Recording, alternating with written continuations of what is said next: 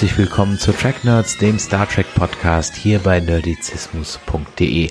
Mein Name ist Chris und eigentlich wollte ich in der heutigen Folge einfach nur meine Recaps von Star Trek Discovery Staffel 3 zusammenschneiden und euch als kleines Warm-up für die kommende Staffel 4 präsentieren.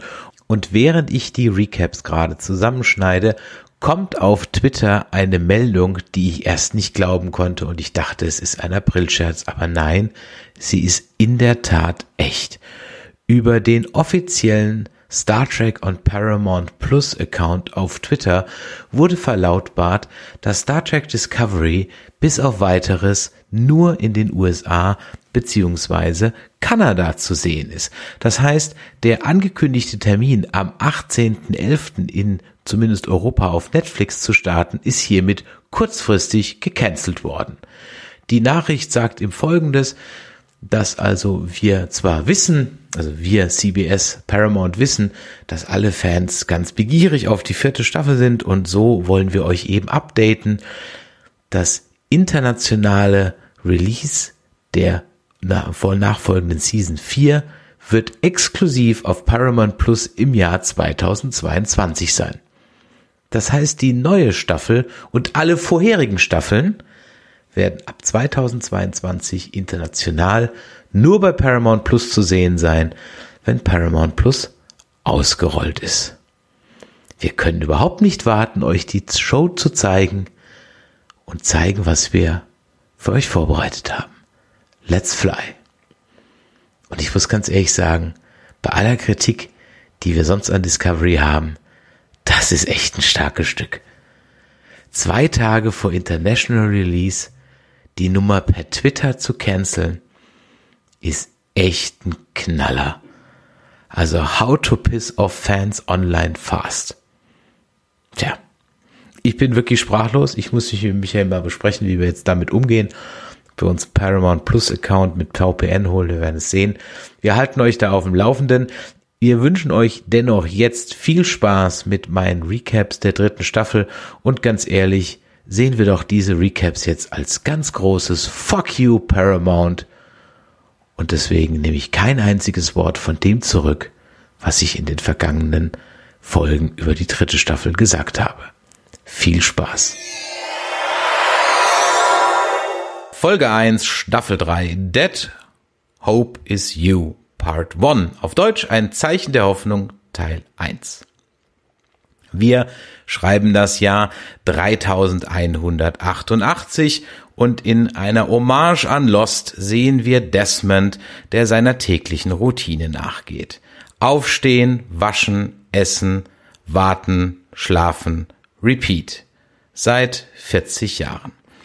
Diese Zukunftsversion von Desmond heißt eigentlich Adithy Sahil und arbeitet für die Vereinte Föderation der Planeten und ist wohl eine Hommage an Christian Avasarala, die indische Präsidentin der Vereinten Nationen aus The Expanse.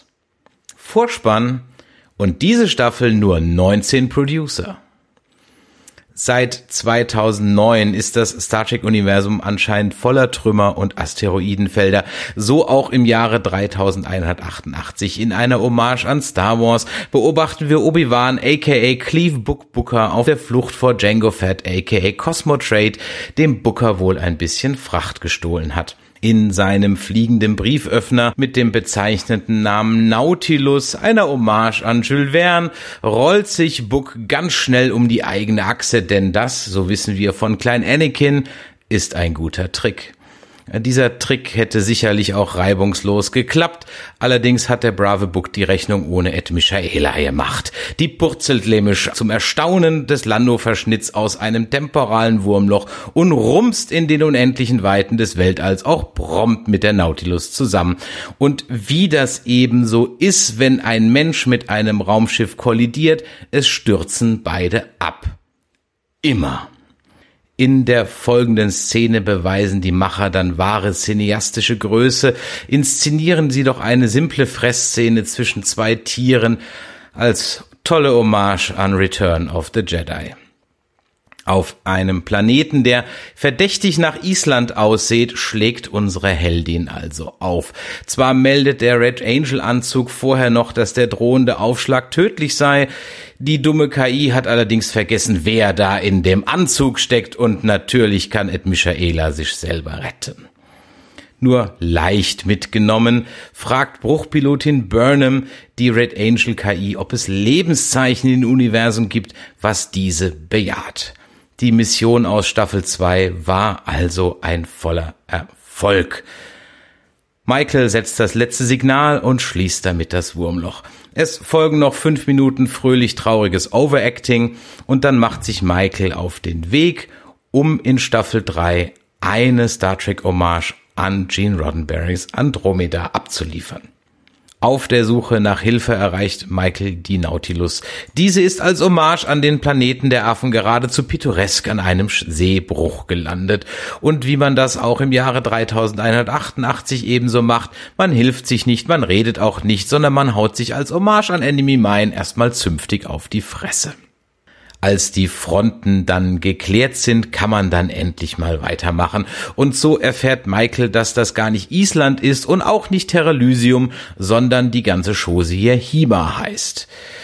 Ja, dann ebenso. Weiterhin erfährt Michael Burnham, dass die Föderation nahezu ausgelöscht wurde und nur noch ein Mythos, ja eine Art altertümliche Religion ist, seit einer, ein Ereignis genannt der Burn. Burn? Burnham? Hm, vor circa 120 Jahren alle Dilithiumkristalle der Milchstraße zeitgleich explodieren ließ. Als eine Hommage an das Ende von Mass Effect 3 zeigt uns dann also diese Staffel sicher eindringlich, was passiert, wenn interstellare Reisen auf einmal nicht mehr möglich sind. Da niemand die Memos von Scotty gelesen hat, wie man mittels atomgetriebener Kriegsschiffe Dilithium wieder aufbereiten kann, Tilly ihren Bericht über Königin Popo und deren Verfahren zur Rekristallisierung offensichtlich verschlammt hat und zu allem Unglück Starfleet die Akten über den Sporenantrieb neben der Bundeslade eingelagert hat, wusste also vor 120 Jahren niemand, was zu tun war und die Föderation zerbrach. Daher ist Dilithium nun die härteste Währung im 30. Jahrhundert. Äh, hat er aber nicht gerade eben gesagt, dass alles Dilithium explodiert ist? Äh, egal. Auf einer horizontalen Brücke, horizontale Brücke, der senkrecht abgestürzten Nautilus lernen wir nun Grudge kennen, die fette Katze von Book. Sollte diese sich später als Formwandler entpuppen, war auch sicher das nur eine Hommage an Goose aus Captain Marvel. Überhaupt ist Book ein großer Superhelden-Fan und hat daher seine Brücke als Hommage an Superman vom bekannten Stardesigner Jor-El ganz im kryptonischen Stil einrichten lassen. Da man nun neues Dilithium braucht, damit Buck seine Mission erfüllen kann, hofft man auf Bares für Rares im nächstgelegenen Ort. Dieser heißt bezeichnend Requiem. Wer sich da immer diese Namen ausdenkt, ja, ich weiß es echt nicht. Ne? Die Architekten dieser Stadt erschufen diese auch einst als Hommage an Blade Runner, Moss Eisley und der Zitadelle aus Mass Effect. Und unterwegs zieht Michael dann dem Book noch ein paar spärliche Infos zur aktuellen Lage der Föderation in der Galaxis aus der Nase. Und so erfährt sie, dass im 30. Jahrhundert die Jünger der Föderation nicht mehr sind als ein paar arme Irre, die im Sauseschritt durchs All düsen in Moss Eisley angekommen, der als Hommage an die Hutten von einem Joint Venture von Orion Syndikat und Andorianern betrieben wird, schummelt man sich an den üblichen Klischee-Filmwachen vorbei in den Marktplatz. Dann überschlagen sich allerdings die Ereignisse. Zuerst verrät Book Michael an das Syndikat, dann wird Booker als Hommage an Star Wars von Credo geschnappt. Im Knast bekommt Michael eine Überdosis Wahrheitspulver, welches aber, es ist ja immerhin noch et Michaela, natürlich nicht so wirkt wie normalerweise. Der guten Schauspielerin Sonique von Martin Green allerdings die Möglichkeit zum Overacten präsentiert, die sie dann auch dankend annimmt. Umstände halber und natürlich, weil es die Story so will, verträgt man sich aber gleich wieder und stiehlt ein paar Krümel Dilithium und flieht gemeinsam vor den schießwütigen Mitgliedern des Syndikats. Die Waffen des Syndikats sind wahrscheinlich auch gerade aus einer Kiste direkt vom Haus Atreides von Dune geliefert worden. Die Hommage an die Schallmodule. Beamen reicht auch anno 3188 allerdings nicht mehr, denn was der First Order sein Hyperspace Tracking ist, das ist dem Syndikat sein Transporter Tracking. Für kurze Zeit kann man den Häschern dennoch entrinnen und etwas zur Ruhe kommen. Die braucht der Zuschauer auch, denn es wird Zeit für die zweite Expositionsbombe. In dieser erfahren wir, dass Zeitreisen aktuell nicht mehr möglich sind, da jegliche Technik in einem temporalen Krieg zerstört wurde und an jeder Sonne der Galaxis natürlich auch ein Wachposten steht, der verhindert, dass man mit seinem Raumschiff mal eben um die Sonne fliegt, um dann vielleicht doch eine Zeitreise äh, unternehmen zu können. Ach, und Buck ist übrigens auch Jesus, der im Auftrag von Space Peter unterwegs ist. Wer mehr über ihn und seine Mission erfahren möchte, der schaut einfach Star Trek 4 und ersetzt Wale mit Transwürmern. Dann hat er in etwa die gleiche Story. Ähm, ihr kennt Transwürmer etwa nicht? Die waren doch früher überall im Universum. Habt ihr in Exobiologie mal wieder gepennt? Am Schiff angekommen sind die Orioner schon da. Man reißt ein paar schale Witzchen über Passwörter, bevor Book aka nun Dr. Doolittle den Transwurmkraken freilässt. Ich persönlich finde allerdings, dass der gute Bock hier einem Irrtum unterliegt, denn vielmehr scheint es sich bei der Kreatur um einen gefräßigen Plapperkäfer vom Planeten Tral zu handeln, denn der Käfer vom Planeten Tral ist ein zum Verrücktwerden dämliches Vieh. Es nimmt an, dass man es nicht sieht, es kann dich auch nicht sehen, bescheuert wie eine Bürste, aber sehr gefräßig. Man kann sich allerdings vor dem gefräßigen Plapperkäfer schützen, indem man sich ein Handtuch vors Gesicht bindet. Sollte man das versäumen, so erwarten einen weit aufgesperrte Masse an gifttriefenden Zähnen. Dummerweise sind diesem Plapperkäfer schon viele Touristen zum Opfer gefallen, weil sie einen Artikel im Anhalter, der durch die Galaxis zu wörtlich genommen haben. Dort hieß es nämlich aufgrund eines bedauerlichen Druckfehlers, dass Plapperkäfer für vorbeikommenden Touristen oft ein sehr gutes Mahl machen würden. Tatsächlich machen aber Plapperkäfer aus Touristen ein sehr gutes Mahl. Und weil eine Hommage pro Szene vielleicht etwas wenig sein könnte, spielt Michael noch ein bisschen Man in Black nach, indem sie sich erst fressen und dann ausspucken lässt.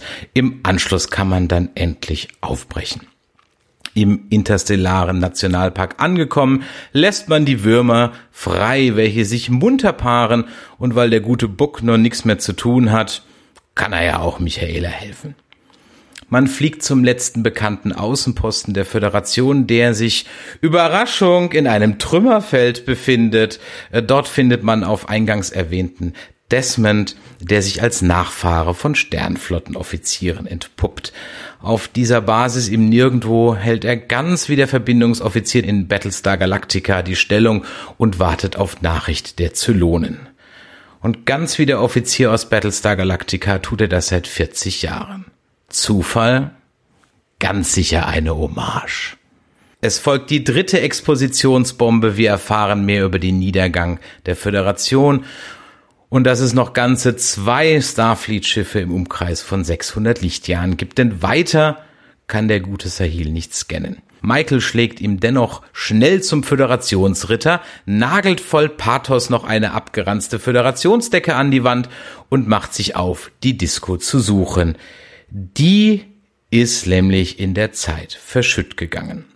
Bodycount in dieser Folge sechs Tote. Folge zwei The Hope is You Part, ach nee, Far From Home, fern der Heimat. Da ist sie, die Disco, und landet, surprise, surprise, in einem Asteroidenfeld. Ich wette, jetzt, wo ich es euch erzählt habe, werdet ihr es nie wieder wegschauen können. Da Zeitreisen nicht nur dick, sondern auch bewusstlos machen, ist niemand auf der Brücke in der Lage, die Schilde rechtzeitig auszufahren. Also knallt die Disco mit Karacho in die Trümmer eines explodierten Planeten, wird schwer beschädigt, inklusive herumfliegenden Steinen auf der Brücke und schmiert was auch sonst natürlich ab. Als Hommage an Generations taugt die Bruchlandung allemal. Nachdem sich alle wieder berappelt haben und wir alle Crewmitglieder nochmal namentlich vorgestellt bekommen. Also da, vielen Dank, Saru, macht man sich ans Werk, die Disco aus dem Dreck beziehungsweise parasitärem Eis zu befreien. Eis, welches sich ausdehnt, wenn es außen dunkel wird. Bis auf Detmer, die sich zunehmend seltsamer verhält, und Reno, die jetzt Rücken hat, äh, scheinen alle den Aufprall gut überstanden zu haben. Sogar Imperatorin Giorgio gibt schon wieder fleißig Befehle und tritt beim Rumstolzieren sogar in die Überreste des KI-Würstchens Control, welches von einem armen Crewmitglied namens Gene aufgewischt werden muss. Da hätte sich Gene Roddenberry sicher gefreut, so mal erwähnt zu werden. Da alle, nahezu alle Systeme der Disco sind außer Funktion, keine Waffen, keine Scanner, kein Funk, kein Antrieb. Daher hat man auch keine Ahnung, wo und vor allem wann man sich befindet. Jetzt heißt es also klotzen und nicht kleckern. Dank Tilly erfährt Saru, dass es eine benachbarte Siedlung gibt und dass es auch Leben gibt, also weiß die Disco Crew nun, dass der Plan aufgegangen ist. Allerdings ist man auch nicht auf Terralysium gelandet, sondern auf einem Planeten, der als Hommage an Avatars Pandora ebenfalls fliegende Felsen hat. Auf der Krankenstation muss der aus der letzten Folge der zweiten Staffel schwer verletzte Stammet sein Krankenbett räumen. So ist das eben, wenn man nur Kassenpatient ist. Immerhin darf er eine neue experimentelle Regenerationskammer ausprobieren. Die hilft allerdings anscheinend nicht beim Rücken. Ärgerlich für Reno. Also muss der gute Paul den Rest der Folge in Jeffreys Röhren herumklettern, während Reno von außen neunmal kluge Ratschläge klippt, also praktisch so wie auf jeder guten deutschen Baustelle da man zur Reparatur des Schiffs ein paar Mineralien und Kristalle benötigt, macht man sich auf, diese in der nahegelegenen Siedlung zu beschaffen. Zwar möchte Imperator Giorgio auch mitkommen, wird allerdings von Saru zur Reparatur des Schiffes abkommandiert. In einer kurzen Szene mit Nahen plaudert Michelle Yeoh dann auch aus dem Nähkästchen und philosophiert darüber, warum sie eigentlich hier ist und nicht in der Sektion 31 Serie, die ja im Mai schon hätte gedreht werden sollen, von der wir alle nicht wissen, wie eigentlich die... Äh, derweil macht sich Saru mit Tilly auf den Weg in die Siedlung. Sie treffen auf eine verhüllte Gestalt, welche die beiden in einen Saloon führt wie es sich für eine anständige Western-Hommage gehört, ziehen sofort alle ihre Waffen. Und um die Handlung etwas zu beschleunigen, sorgen die Drehbuchschreiber für ein paar Geistesblitze. So weiß Cal, einer der Saloon-Gäste, sofort, dass Tilly unser Saru Starfleet Officer sein müssen. Und Tilly weiß auch sofort, dass Dilithium in diesem Zeitalter Mangelware ist. Wie gut, dass die, dass die Disco genug davon hat, denn im Gegenzug hat Cal auch ein wahres Allzweckgerät zum Tausch. Auftritt Sarah, Bad Guy, komplett mit Sporen, Handlangern und allem Zip und Zap, wie sich das für einen anständigen Westernstadtbösewicht gehört. Dieser ist der örtliche Dilithium-Kurier und unterdrückt die Dorfbewohner. An dieser Stelle kann sich die Folge allerdings nicht ganz entscheiden, ob es weiterhin mehr Richtung Andromeda geht oder doch ein bisschen Mandalorian. Das könnt ihr ja dann selber entscheiden. Sarah weiß dank Eingebung der Drehbuchautoren sofort, dass Tilly und Saru Zeitreise sein müssen.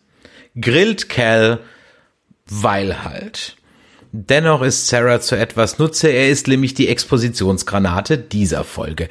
Galgenvögel wie er profitieren nämlich in höchstem Maße vom Burn und dem damit verbundenen Niedergang der Föderation. Sie verdienen gut am Schmuggel mit Dilithium und machen sich einen Spaß daraus, arme Mexikaner in ihren Dörfern zu bedrohen. Außerdem erklärt er Saru und Tilly über die gefährliche Natur des Parasiteneises auf, welches in Kürze die ganze Disco zerstören wird ein. Deal muss also her. 150 Einheiten Dilithium gegen freies Geleit plus die Antiquitäten, die Tilly in ihrer Tasche hat. Bevor der Deal besiegelt wird, betritt Imperator Giorgio die Szenerie. Es folgt ein kurzer Austausch von semi-coolen One-Linern. Sarah versucht Imperator Giorgio zu grillen, das Drehbuch aber will, dass es nicht tödlich wird. Saru erinnert sich plötzlich an seine giftigen Nackenpfeile und man überwältigt nach einem kurzen Handgemenge, das weitere drei Personen das Leben kostet, die bösen Buben. Sarah gibt auf, Saru spricht ein Machtwort, es folgen ein paar pathetische Starfleet-Worte und man überlässt Sarah dem Bartender. Dieser lässt ihn nicht nur laufen, nein, er darf sogar noch zum Dank die Tasche mit Tillys Ausrüstung behalten. Immerhin bekommt Saru noch einen mobilen Transporter geschenkt. Zwar nehmen alle Schauspieler an, dass Sarah die Nacht nicht überleben wird, den Zuschauer beschleicht allerdings das ungute Gefühl, dass wir diese Pfeife in drei bis vier Folgen wie Kai aus der Drehbuchkiste wiedersehen werden. An Bord sind die Reparaturen nun abgeschlossen, dennoch schlägt der erste Startbefehl fehl. Da kommt Hilfe von oben, ein fremdes Schiff kommt angeflogen, es erhebt die Disco geradezu gottgleich mit einem Traktorstahl aus dem Eis und nach einem der unspannendsten Momente der TV-Geschichte wissen wir auch, wer geholfen hat. Es ist, wie sollte es anders sein, Ed Michaela, die seit einem Tag auf diesen Moment, äh, seit einem Jahr auf diesen Tag gewartet hat. Tote in dieser Folge vier, gesamt zehn. Folge drei, People of Earth. Sale und Michael suchen weiterhin nach der Discovery. In einer kleinen Botschaft an selbige fasst Michael die Ereignisse der letzten mehreren hundert Jahre zusammen. Demnach gingen die Dilithiumvorräte langsam zur Neige und so versuchte sich die Föderation an alternativen Antriebsmethoden. Da man sich aber ganz offensichtlich zu fein war, zum Beispiel mal bei den Romulanern anzufragen, wie die das eigentlich so ganz ohne Dilithium machen, hatte man als der Burn alle Schiffe mit aktivem Warpkern zur Explosion brachte, keine verlässliche Alternative am Start. Die interstellaren Reisen waren nicht mehr möglich und so verlor die Föderation schnell an Einfluss und Macht und verschwand schließlich nahezu völlig. Seit ihrer Ankunft in der Zukunft ist es also nun an Michael herauszufinden, was es mit dem ominösen Burn auf sich hat. Im Gegensatz zu ihrer Haarlänge ist Michael allerdings noch nicht sonderlich weit gekommen und auch im 23. Jahrhundert muss man sich um seinen Lebensunterhalt bemühen. Und so verdingt sich Michael als Kurier zwischen den Sonnensystemen und hat nebenbei noch eine Art Freundschaft plus mit Buck am Laufen. Doch gerade in dem Moment, als Michael anfängt, sich mit ihrer Situation abzufinden und, darüber philosophiert, dass sie vielleicht doch ein etwas anderer Mensch geworden ist, klingelt das Telefon. Am anderen Ende ist die Discovery. Nach einem fröhlichen Wiedersehen an Bord mit all ihren Freunden und ehemaligen und nun wieder neuen Kollegen macht man sich frisch, fromm, fröhlich, frei ans Werk. Während man durch die endlosen Flure der Discovery spaziert, präsentiert Michael Captain Saru erstmal die Rechnung für den galaktischen ADAC, welche direkt an Book geht. Dieser bekommt als Wiedergutmachung für seine Hilfe und seinen interstellaren Abschleppservice etwas Dilithium aus der Vorratskammer der Discovery. Es bleibt spannend zu sehen, wie lange die Discovery noch so großzügig mit ihren Dilithiumvorräten umgehen kann. Auf der Brücke angekommen, bringt Michael den Rest der Crew auf den aktuellen Stand. Sie informiert alle über den Burn, darüber, dass auch sie auf Terralysium nichts von ihrer Mutter erfahren hat und spielt, sehr zur Überraschung aller, eine zwölf Jahre alte Nachricht eines Flottenadmirals von der Erde ab. Dieser Admiral, der sich selbst Senetal nennt, ruft aktiv für einen Besuch zur Erde auf, wenn man die Föderation wieder aufbauen möchte. Bisher war die Erde außerhalb der Reichweite von Michael, doch mit Discovery und dem Sporenantrieb ist das natürlich kein Problem mehr. Bevor man allerdings wirklich losspringen kann, macht Michael noch Saru zum Captain von ihres Gnaden. Während man auf dem Weg zur Erde ist, findet Michael etwas Zeit, sich mit ihrer alten Zimmergenossin Tilly zu unterhalten. Diese bemerkt sofort, dass die Drehbuchschreiber sich bemühen, in der dritten Staffel dieser Show aus Michael zumindest einen halbwegs sympathischen Charakter zu machen. Dazu werden wahrscheinlich der komplette vulkanische Ballast sowie die ersten beiden Staffeln inhaltlich einfach aus dem Writers Room gekippt. Gut so. Als Michael daran geht, Bucks versprochene Belohnung auszubezahlen, ist dieser völlig platt.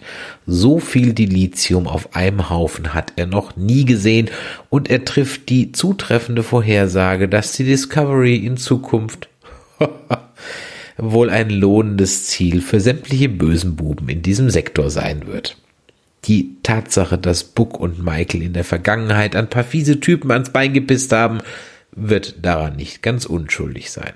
Damit die Dilithiumvorräte der Discovery möglichst lange ein Geheimnis bleiben, schlägt Michael vor, alles in Books Schiff zu verfrachten und dieses im Hangar der Discovery zu tarnen. Wie der Zuschauer auch, hat Captain Saru erhebliche Probleme mit diesem etwas komischen Plan. Immerhin gibt man seine gesamten Dilithiumvorräte einem völlig Unbekannten in die Hände. Letztlich lässt sich Sarum auf den Plan ein, was soll er auch anders machen, das Drehbuch will es so und man springt endlich final zur Erde. Dort angekommen muss man feststellen, dass die Menschheit sich allerdings nicht sonderlich weiterentwickelt hat. Immer noch ist man unangekündigten Verwandtschaftsbesuch gegenüber äußerst skeptisch eingestellt und fährt erstmal die planetaren Schilde hoch. Obwohl die zuständige Sicherheitschefin der Erde, Captain Ndoya, die ziemlich dünne Räuberpistole über die Herkunft der Discovery nur so halbwegs abkauft, wird das Schiff erstmal einer Inspektion unterzogen. Damit auch gar kein Verdacht aufkommt, wird Book kurzerhand in eine Sternenflottenuniform gepackt und auch Giorgio bekommt ein Upgrade und macht sich flugs einfach selbst zum Admiral. Im Maschinenraum liefert sich Stamets derweil einen Disput mit der 16-jährigen Adira. Diese gehört zur Inspektionscrew der Erde und scheint, sehr zum Missfallen des guten Doktors, am Sporenantrieb besonderes Interesse zu haben. Im Bereitschaftsraum muss Captain Ndoya die zweite Expositionsbombe zünden, um den Zuschauer auf den neuesten Stand zu bringen. Der Grund für die abweisende Haltung der Erde liegt nämlich in den andauernden Angriffen von Dilithiumräubern. Der schlimmste dieser Spießgesellen ist ein Pirat namens Wen. Doch auch in Sachen Sternenflotte gibt es keine guten Nachrichten. Zum einen ist der Admiral, welcher die Nachricht vor zwölf Jahren verschickte, längst verstorben. Zum anderen ist die Sternenflotte der Erde abspenstig geworden und hat sich nach dem Burn verpisst.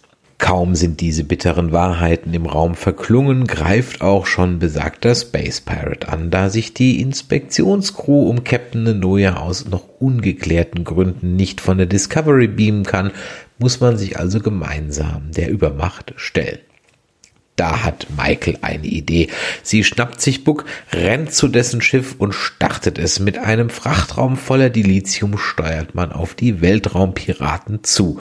Und während die ganze Disco-Crew noch zweifelt, ob Michael es wirklich ehrlich mit ihnen meint, hat Mutter Giorgio den Plan natürlich sofort durchschaut. Michael möchte den gegnerischen Captain dazu bringen, seine Schilde zu senken um ihn dann auf die Discovery zu beamen.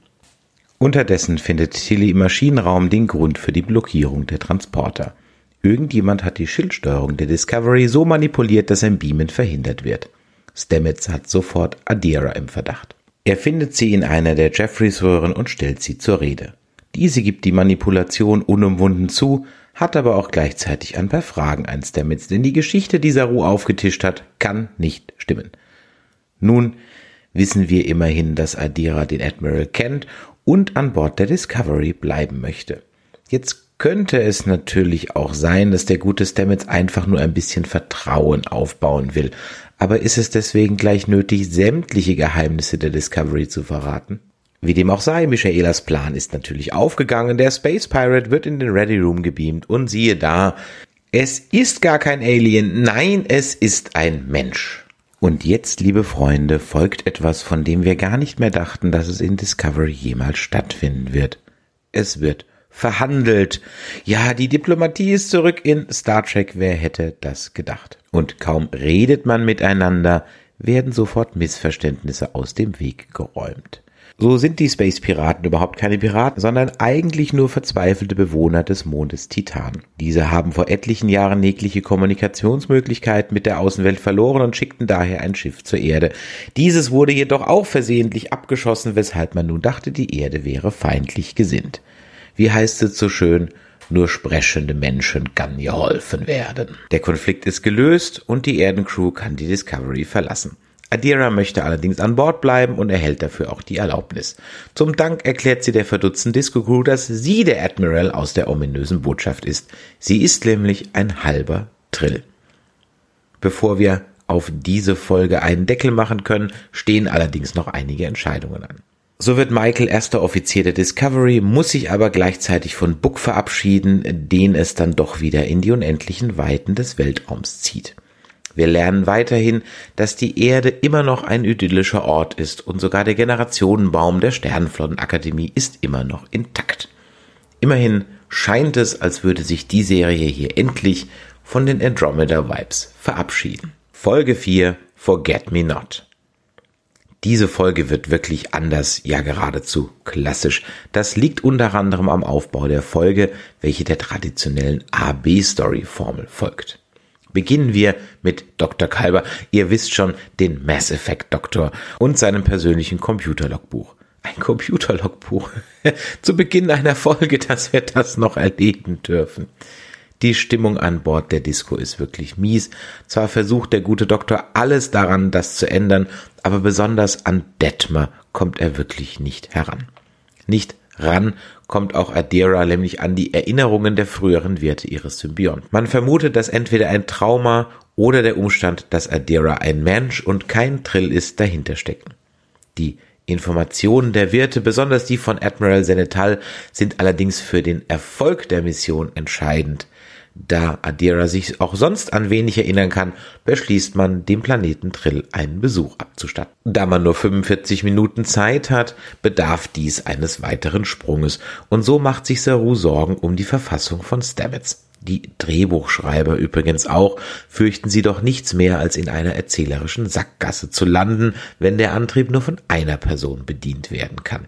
Und weil dunkle Materie immer gut klingt, gibt der Writers Room Saru die Eingebung, Stamets mit der Suche nach einer alternativen Steuerungsmethode zu betrauen. Der gute Paul war ohnehin kurz davor, etwas zum Größenwahn zu neigen. Aber Moment, war da nicht was mit Wesen im Myzel-Netzwerk, die vom Sporenantrieb vernichtet? Egal. Jetzt hätte man aus dieser Episode eine schöne Dr. Kalber hilft Adira Folge machen können. Aber weil Ed Michaela auch was zum Donnen haben muss, bittet der Doc Michael eben für den Rest der Folge auf den Host und Symbionten aufzupassen. Schade, Chance vertan. Auf Trill ist der Empfang zunächst herzlicher als auf der Erde, sind die Symbionten der Trill doch durch die Auswirkungen des Burns nahezu ausgestorben. Als die Trill jedoch erfahren, dass einer ihrer Symbionten in einem Menschen steckt, kippt die Stimmung erheblich. Auf Trill ist die Vereinigung nämlich so ein ziemlich wichtiges Ding für alle und man ist daher not amused, dass dieser Symbiont schon vergeben ist entbrennt eine kurze, aber heftige existenzielle Diskussion zwischen dem religiös geprägten und dem politischen Flügel der Trill-Regierung. Während die Fundis den Symbionten notfalls auch mit Gewalt aus Adira entfernen wollen, denken die Realos weiter über die Trill als Hosts hinaus. Zwar gebe es in den heiligen Höhlen von Trill durchaus eine Möglichkeit, mit dem Symbionten in Kontakt zu treten, aber Ungläubige haben dort keinen Zutritt. Ende der Diskussion Schönen Tag noch. Da kennen die Trill aber Michaela nicht, die sich kurzerhand mit Waffengewalt Zutritt zum Allerheiligsten des Planeten verschafft. Und wenn ihr jetzt ganz leise seid, könnt ihr JL im Grab rotieren hören. An Bord der Disco versucht Saru etwas gegen den gefährlichen hohen Stresslevel seiner Crew zu unternehmen.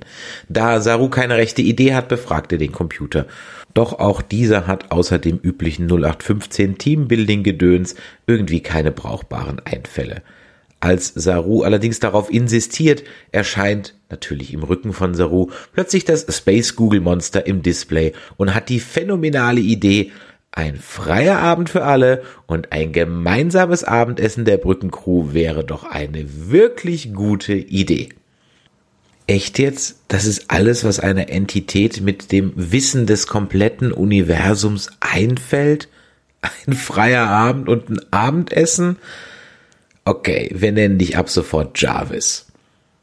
Naja, besser als nichts. Allerdings läuft das Dinner eher wie eine normale Familienfeier ab. Der Imperator gibt den niveaulosen Onkel, während bei Detmar PTSD voll durchbricht und ihre geschmacklosen Haikus über Stamets den Abend zu einem jähen Ende bringen. Zurück in den Höhlen von Trill taucht Adira immer tiefer in ihren Symbionten ein, und zwar wortwörtlich. Allerdings tut ihr die Verbindung nicht gut und ihre Vitalzeichen sinken rapide. Also springt Michaela, die zu Beginn der Folge überhaupt nichts über die Trill wusste, mal eben ins heilige Planschbecken und versucht Adira zu retten. Im Bewusstsein von Adira und dem Symbionten angekommen, hilft sie Adira dabei, die verdrängten Erinnerungen zu sehen und sich ihr zu stellen. Was nun folgt, das meine ich völlig ironiefrei, ist das Beste, was Star Trek Discovery bisher hervorgebracht hat. Wir erfahren, dass Adira mit einem vereinigten Trill namens Grey liiert war. Der gute Grey kommt jedoch bei einem Unfall ums Leben und bittet im Sterben liegend durch eine Transplantation wenigstens den Symbionten und damit ein Stück weit auch sich selbst zu retten. Als Adira sich diesem Trauma stellt, platzt der Knoten und alle früheren Hosts inklusive Admiral Senetal erscheinen. Und nun erfahren wir auch den Namen des Symbionten. Tal. Die Trill sind baff, dass die Vereinigung mit anderen Spezies doch so gut gelingen kann und überlegen sich nun etwas offener dem Ganzen gegenüber zu zeigen. Man wünscht Michael und Adira alles Gute bei der Suche nach der Föderation und man soll doch auf jeden Fall Bescheid sagen, wenn man diese gefunden hat, dann würde man auch gerne wieder mitmachen. Äh, bitte Hilfe bei der Suche? Wir jetzt? Nee, also heute ist jetzt echt gerade schlecht. Wir müssen dann auch los. Tschüss! An Bord der Disco sitzt ein sichtlich geknickter Saru in seinem Ready Room, als nach und nach die Crew zum Entschuldigen vorbeischaut. Allem voran Tilly und Stamets, aber auch Detmar ist geläutert und begibt sich bei Dr. Kalber in Behandlung. Alles in allem muss man konstatieren, diese Crew braucht dringend einen Schiffscounselor. Diese Funktion könnte nun Jarvis aka Space Google Monster aka Zora Fragezeichen ausfüllen, denn die hat die famose Idee, der Crew einen Buster Keaton Film zur Entspannung zu zeigen. Der wirkt auch gleich wahre Wunder. Man wagt gar nicht, sich auszudenken, was passiert wäre, hätte die gute KI einen Adam Sandler Film empfohlen. So sind aber nun alle happy und machen sich mit Hilfe der Erinnerungen des Admirals auf den Weg zum Föderationshauptquartier. Die Folge Nummer 5 Die Trying mit dem sensationellen deutschen Titel Die Bewährungsprobe. Captain's Log, endlich! Die Disco ist auf dem Weg zum Föderations- bzw. jetzt auch Starfleet-Hauptquartier. Und was wird die Crew dort erwarten? Viele Fragen treiben sie um, eine ganz andere Frage treibt allerdings Michael Berman um. Wo ist die Frau Mama und was ist mit ihr passiert? Denn wie man uns erzählt, und mal wieder nicht zeigt, gab es auf Terralysium keinerlei Hinweise auf den Verbleib der werten Frau Mutter. Ob Starfleet hier helfen kann? Apropos Starfleet, nach fünf Folgen erreicht man dann endlich das Starfleet Headquarter. Dieses versteckt sich in einem Verzerrungsfeld, welches verdächtig nach einem von Wesleys Crusher Experimenten aussieht. Jetzt gibt's erstmal etwas Star Trek Porn, inklusive der USS Voyager J, der USS Nock, einer Star Trek Verfahrener und ganz, ganz viel Pathos. Schön. Die Disco Crew erzählt uns nun angesichts enger Budgets doch nur was doch nur schemenhaft gezeigt wird. So gibt es anscheinend Schiffe aus organischen Materialien, holographischen Hüllen, Neutroniumverbindungen und freischwebenden Warpgondeln. Klingt irgendwie wichtig, was das bringen soll, keine Ahnung aber auf jeden Fall sind an Bord erstmal wirklich alle happy. Schön anzusehen. Im Headquarter angekommen treffen Saru und Co. auf Admiral Charles Vance. Besagter Admiral ist ziemlich kurz angebunden und macht nicht gerade den Eindruck, als würde er sich über die Ankunft der Disco sonderlich freuen. Immerhin bringt er die Crew auf den neuesten Stand. So ist zum Beispiel Kaminar nun Mitglied der Föderation, sehr zur Freude von Saru. Allerdings sind von ehemals 350 Mitgliedern nur noch 38 übrig und auch die sind nicht sonderlich gut erreichbar. Dazu treibt die Smaragdkette, ja, die deutschen Übersetzungen sind wieder klasse, gut, in dem Fall wortwörtlich, ein Verbrechersyndikat aus Orion, Orionern und Andorianern im Sigma-Draconis-System sein Unwesen. Die weit überlegenen Scanner der Zukunft erkennen auch sofort, Adiras Symbionten als Tal und man steckt sie daher zwecks weiterer Untersuchungen erstmal auf die Krankenstation. Dumm nur, dass Sickbay gerade rammelvoll mit kontaminierten Aliens ist, welche sich einen fiesen Virus eingefangen haben und spätestens in vier Stunden alle sterben, sollte kein Heilmittel gefunden werden. Da ist er wieder, der unsinnige Countdown der heutigen Folge. Michaela, die seit einer gefühlten Ewigkeit, also drei, vier Minuten vom Drehbuchschreiber nichts mehr sagen durfte, erkennt ihre Chance und spielt sich auf ziemlich unangenehme Weise gleich mal wieder in den Mittelpunkt. Sie übergeht mal eben Captain Saru und haut den Admiral ziemlich fremdschämmäßig von der Seite an. Der findet das ungebührliche Verhalten ebenfalls unlustig und reagiert entsprechend irritiert. Die Verwunderung hält an, vor allem als ihm die Disco Crew die Story vom Pferd also nee, vom Red Angel, Control, Space Google Monster und Mama Burnham erzählt. Auch wenn die Geschichte für den Admiral ziemlich hanebüchen klingt, hier durchlebt der Admiral exemplarisch für den Zuschauer noch einmal den Mumpitz der zweiten Staffel. Die hinzugezogene Holo-KI zumindest bestätigt, dass Michael und Saru nicht lügen. Das ist auch wichtig, denn die Ende der zweiten Staffel getätigten Vertuschungsmaßnahmen von Starfleet waren sehr erfolgreich. Niemand weiß was von der Disco, dem Sporenantrieb Control oder dem Red Angel. Sektion 31 war also da wirklich erfolgreich. Dazu gibt's etwas Exposition über einen temporalen Krieg, in dessen Verlauf alle Zeitreisegeräte vernichtet bzw. verboten wurden. Daher ist allein schon die Anwesenheit der Disco ein Verbrechen und kurzerhand beschlagnahmt der Admiral das Schiff, um es General zu überholen und neu bemannen zu lassen. Wenn auch nicht gerade begeistert, fügt sich Saru den Anordnungen des Admirals. Sehr zum Unverständnis der kleinen Michaela, welche ein wie ein störrisches Kind versucht, Saru dazu bewegen, die Anweisungen des Admirals zu beachten, missachten und auf eigene Faust den kranken Aliens zu helfen. Zum Glück spielt Saru nicht mit. Stattdessen hat er die unangenehme Aufgabe der Crew mitzuteilen, dass sie abgemustert wird und sich neuen Aufgaben widmen muss. Tja, gerade eben noch gejubelt und schon wieder ganz unten.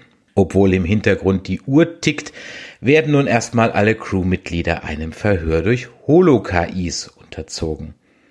Und noch einmal werden die Zuschauer an den Fats aus Staffel 1 und 2 erinnert – so müssen die Autoren immer wieder Salz in die Wunde streuen. Immerhin erscheint aus dem Nichts David Cronenberg und bandelt mit Emperor Giorgio an. Allerdings kann auch der coole David den Unsinn eines Hologramms mit Strabismus und einer erfolgreichen Abschaltung der KI durch schnelles Blinzeln nicht retten. Wer denkt sich bitte so einen Unsinn aus? Derweil findet man den Grund für die kranken Aliens. Die haben sich nämlich an vergifteten Essen den Magen verdorben und brauchen nun das gleiche Futter nochmal, nur unkontaminiert. Michael nervt nun alle im Starfleet Headquarter, um an Informationen über die Flugplan der, kranken, der kranken Aliens zu bekommen, denn mit dem Sporenantrieb könne man ja schließlich sofort überall hinspringen. Wait, what? Hat sie gerade ihr Top-Secret-Geheimnis öffentlich ausgeplaudert? Äh, egal. Ebenso egal ist es den Autoren, dass Michael als einzige im Raum Infos über die USS Tekoff hat. Die ist ein altes Tresorschiff, welches Samen aller Pflanzen der Galaxie, Samen aller Pflanzen der Galaxie, also sie sagt wirklich Galaxie, okay, gebunkert hat. Dort könne man sich unverdorbenes Futter bzw. Samen finden. Da fällt es auch Vance wie Schuppen aus den Haaren und erinnert sich spontan an das Schiff. Er hat sogar die Koordinaten im Kopf, das ist allerdings sehr weit weg, was aber wurscht ist, denn schließlich gibt's ja jetzt den Sporenantrieb und weil der alte Kahn mit der alten Crew besser läuft, dürfen's Detmar, Stamets, Tilly und Co. wieder an Bord. Und damit Michael auch wirklich glänzen kann, bleibt Saru als Captain natürlich im Headquarter zurück. Ist klar. Noch drei Stunden. An den Koordinaten der Tekov angekommen, stellt man fest, dass diese in einem Ionensturm festsitzt. Und obwohl PTSD Detmar am Steuer sitzt, schafft man es, die Tekov zu bergen. Beim Scannen der Logbücher stellt man fest, dass eine Familie vom Planeten Barsan als letzte das Schiff betreut hat. Wie passend, dass es mit Nahen eine Barsanerin an Bord gibt. Man beamt also an Bord und Nan kann endlich ihre Atemhilfe loswerden, während die Disco Crew über eine unsichtbare Atemhilfe verfügt. Also sie ist kurz zu sehen, aber wird dann aus Kostengründen einfach nicht mehr eingeblendet. Im Starfleet Headquarter freundet sich Imperator Giorgio derweil mit David Cronenberg an und man tauscht kleine Sticheleien aus. Wir erfahren, dass das Spiegeluniversum schon lange nicht mehr aufgetaucht ist und diese Info scheint Imperatorin Giorgio zu triggern. Und was es mit Davids Tony Stark Brille auf sich hat, werden uns die Autoren vielleicht noch zeigen, vielleicht aber auch nicht. Auf jeden Fall ist seitdem Imperator Giorgio völlig neben sich. Zurück auf der Tekov entdeckt man eine alte Logbuchaufnahme der Basan-Familie von Dr. Addis. Dem aufmerksamen Zuschauer fällt sofort die Melodie auf, welche die Basan-Mutter summt. Sie ist nämlich identisch mit dem Musikstück, welches auch Adira auf dem Cello spielt. Als man die Situation bzw. die Station näher untersucht, findet man die Basan-Familie tot und eingefroren. Und so langsam kommt das Außenteam naja, also eher Michaela, hinter das dunkle Geheimnis von Dr. Freeze. Der ist nämlich dank seiner einer massiven Sonneneruption nicht mehr in Phase und schwer verstrahlt. Das mit der Phasenverschiebung ist natürlich nichts Besonderes in Star Trek und kann von daher schnell mit etwas Technobubble gelöst werden. Die Strahlenschäden sind allerdings tödlich. Nachdem der Doktor von Michael überzeugt werden kann, den Code für die Samenbank rauszurücken und ihm klar wird, dass seine Familie nicht mehr zurückkommen wird, entscheidet sich der Doc, seinem Leben ein Ende zu setzen, beziehungsweise er möchte im Tod mit seiner Familie vereint sein. Nan möchte ihrem Landsmann zur Seite stehen und entscheidet sich ebenfalls an Bord zu bleiben, um das Schiff zurück nach Basan zu bringen. Merke, hat die Rolle einen Namen, sage lieber schon mal Amen. Schönan, wir haben dich ja kaum gekannt. Zurück im Headquarter heilt man die Aliens und Admiral Vance entscheidet sich, die Disco als schnelle Eingreiftruppe zu installieren. Folge 6 Scavengers Aasgeier die Disco ist kernsaniert und bekommt, warum auch immer, als neue Registriernummer zusätzlich zur NCC 1031 noch ein großes A auf die Hülle gepinselt. Die Gondeln schwingen nun frei, was das Schiff angeblich manövrierfähiger machen soll. Die programmierbare Materie von Krypton hat's auch in die Schiffssysteme geschafft und endlich werden auch alle Schriften der holographischen Anzeige auf der Brücke nicht mehr spiegelverkehrt, sondern richtig rum dargestellt. Die Daily Briefings laufen allerdings weiterhin sehr Starfleet-mäßig ab. Jeder Captain bekommt seinen Planet of the Week und die Disco findet sich als schnelle Eindreifpuppe wieder. Die Crew bekommt sogar die coolen Com-Badges direkt aus Minority Report, wahre Alleskönner. Interface, Tricorder, Handy und sogar ein persönlicher Transporter, mit dem man ganz schale Witzchen machen kann, sind in diesem kleinen Com-Badge vereint. Alles könnte so schön sein, wäre da nicht Bookers Schiff, das unvermittelt eintrifft und eine Nachricht für Michael abspielt. Help me, Obi-Wan Michael Burnham, you are our only hope. In dieser drei Wochen alten Aufzeichnung teilt Book mit, dass er von einer Blackbox eines Föderationsraumschiffes gehört habe, welches Michael sucht, beziehungsweise die Blackbox sucht Michael. Mit dieser dritten Blackbox könnte man, sofern nicht alle Schiffe gleichzeitig im Burn explodiert sind, die zeitliche Verschiebung messen und so den Ursprungs des Burns triangulieren und hinter das Geheimnis kommen. Äh, nein, kann man nicht. Mit drei Signalen kann man im dreidimensionalen Raum nichts triangulieren. Triangulation bedeutet, wie der Name schon sagt, von drei Punkten ausgehen und das funktioniert nur im zweidimensionalen Raum. In einem dreidimensionalen Raum hätte man zwar einen Punkt, aber es gibt immer noch unterschiedliche Dimensionen, so dass es mich wirklich nicht viel weiterbringt. Herrgott nochmal, was lernen die bitte auf der Akademie? Aber halt, das ist ja auch das Universum, in dem Sternschnuppen im Vakuum entstehen können. Ja, okay. Und seit wann überhaupt sucht Michael nach Blackboxes und wieso hat sie überhaupt schon zwei? Show verdammt nochmal, don't tell. Michael möchte also umgehend los und die Blackbox auf einem Planeten namens Han Hau finden. Dumm nur, dass die Disco halt Bereitschaft hat und nicht mal eben kurz irgendwo hinspringen kann, also machtet Michaela, wartet Michaela ebenso macht. Sie schnappt sich Emperor Giorgio und Book Schiff und verlässt unerlaubt mal wieder ihren Posten.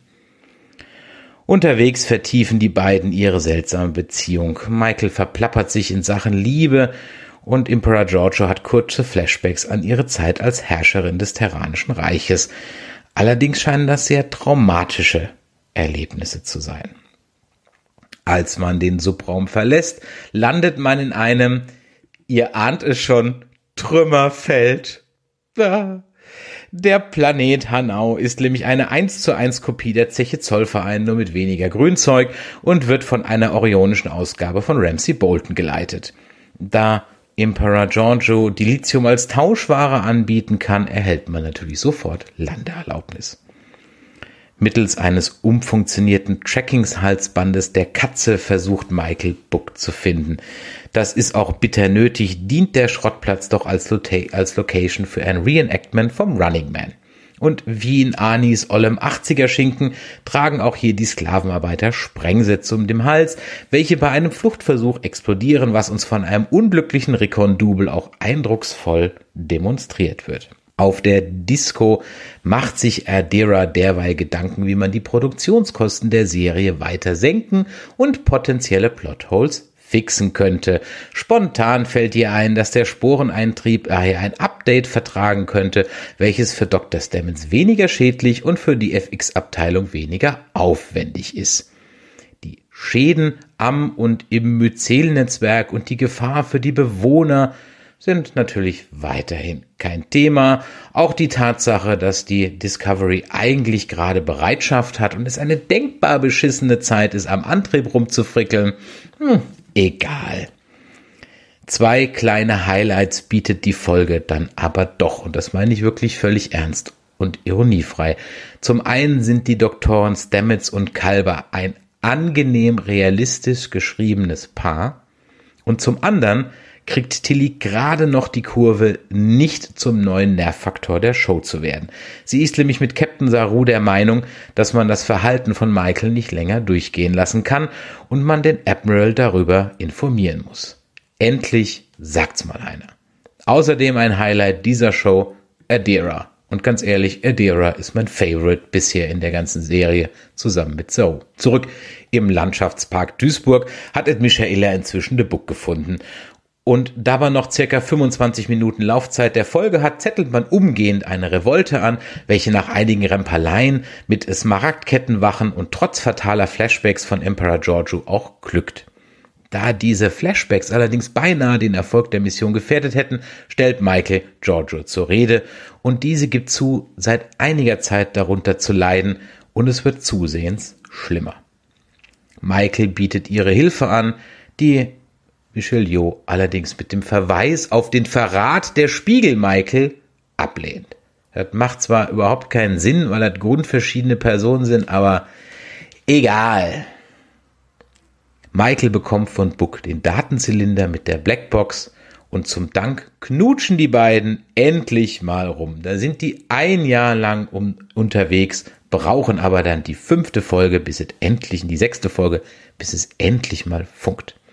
Beim Debriefing im Starfleet Headquarter überkommt den Zuschauer das ungute Gefühl, dass et Michaela mal wieder mit ihrem Verhalten durchkommt, hat sie doch immerhin wertvolle Informationen im Austausch beschafft. Aber nein, der Admiral ist stinksauer, Saru kündigt Michael die Freundschaft, Tilly straft Michael mit Nichtachtung und die Crew wendet sich von ihr ab. Man degradiert die Michaela, entlässt sie unehrenhaft, setzt sie auf einem einsamen Asteroiden mit einer Flasche Synthehol und einem Phaser mit einem Schuss aus. nee, Spaß. Natürlich kommt Michael ungeschoren davon. Immerhin Saru hat die Faxen dicke und degradiert Michael zum einfachen Wissenschaftsoffizier. Naja, stimmt auch nicht so ganz. Vorher gibt ihm Michaela noch die Erlaubnis, sie zu degradieren. Folge 7 Unification 3. 820 Jahre nach den Ereignissen von Wiedervereinigung Teil 1 und 2. In Books schicker Einliegerwohnung im Hangar der Discovery sinniert Michael über ihr Leben und ihre Karriere nach. Book spricht aus, was der Zuschauer schon lange denkt. Sie solle mal darüber nachdenken, vielleicht den Dienst zu quittieren und mit ihm auf Weltraumabenteuer zu gehen. Aber Ed Michaela ist halt Ed Michaela und die kann einfach nicht anders. Und jetzt ist es auch was Persönliches und sie muss rausfinden, was den Burn verursacht hat. Sie muss einfach.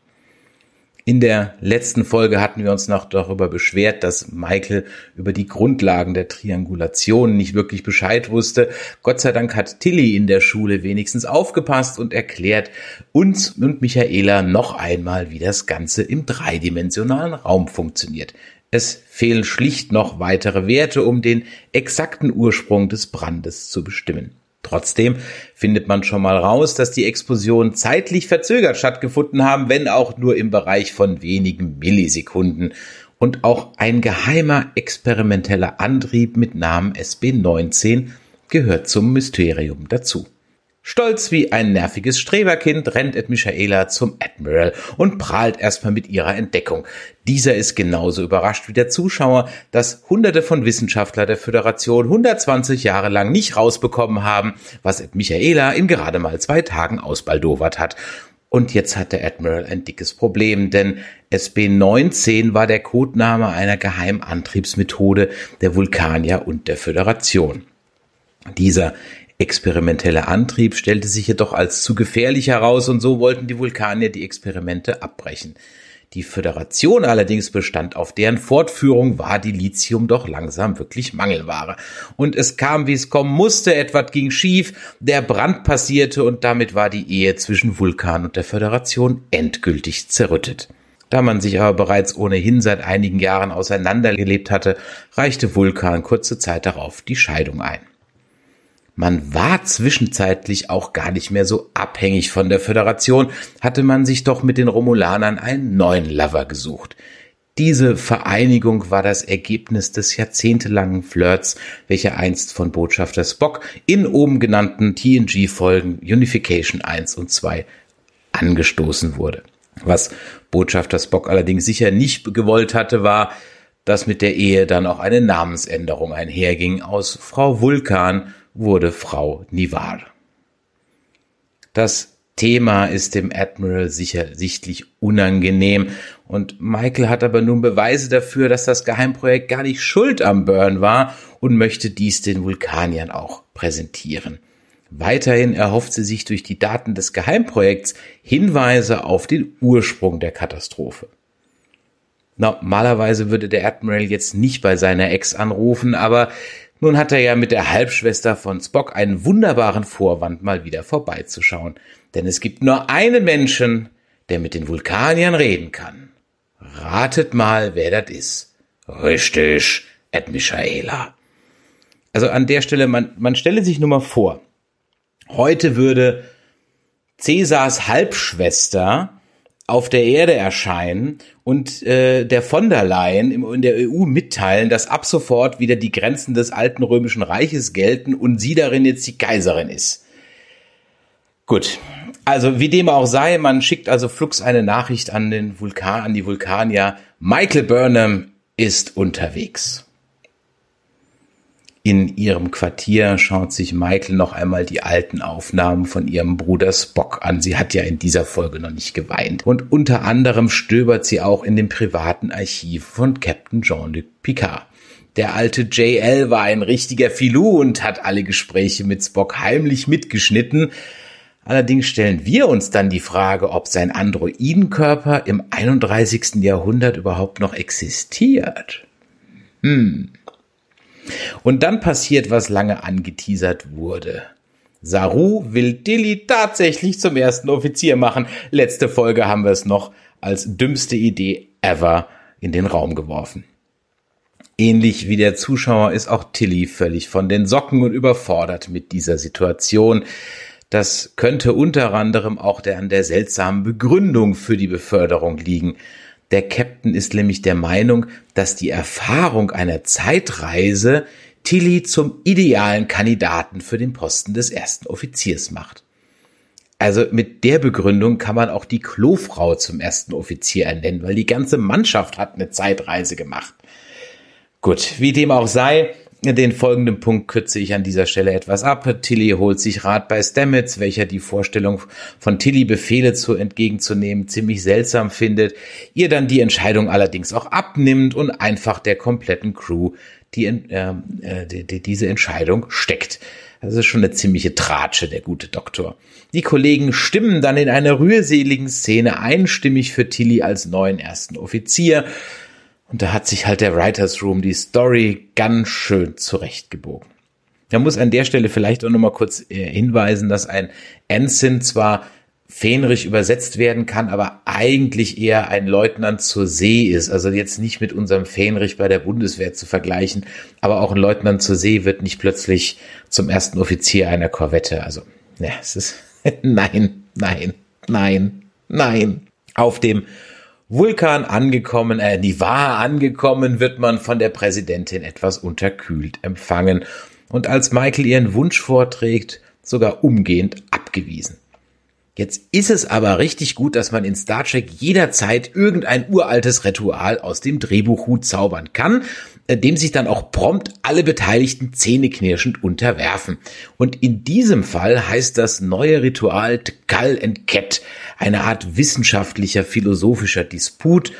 Und jetzt macht also die Michaela sogar noch einen auf Martin Luther an der Stelle gleich mal ein Disclaimer. Ja, es kann sein, dass dieses blöde Ritual mal in irgendeinem Buch erwähnt wurde, aber ganz ehrlich, who cares?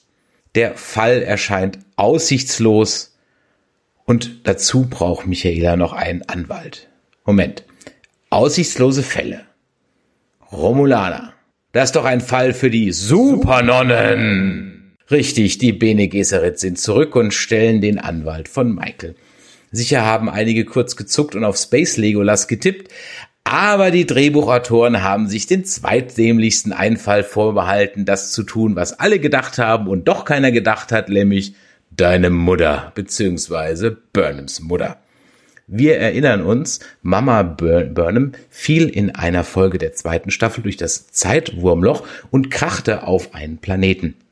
Wie sie das ohne Red Angel Suit überlebt hat, bleibt ein Geheimnis der Autoren. Der Planet war allerdings auch nicht Terralysium, dafür aber die Heimat der nie lügenden Kampfnonnen, welche die gute Gabriel aufpäppelten und die sich dann zum Dank ihnen auch umgehend anschloss.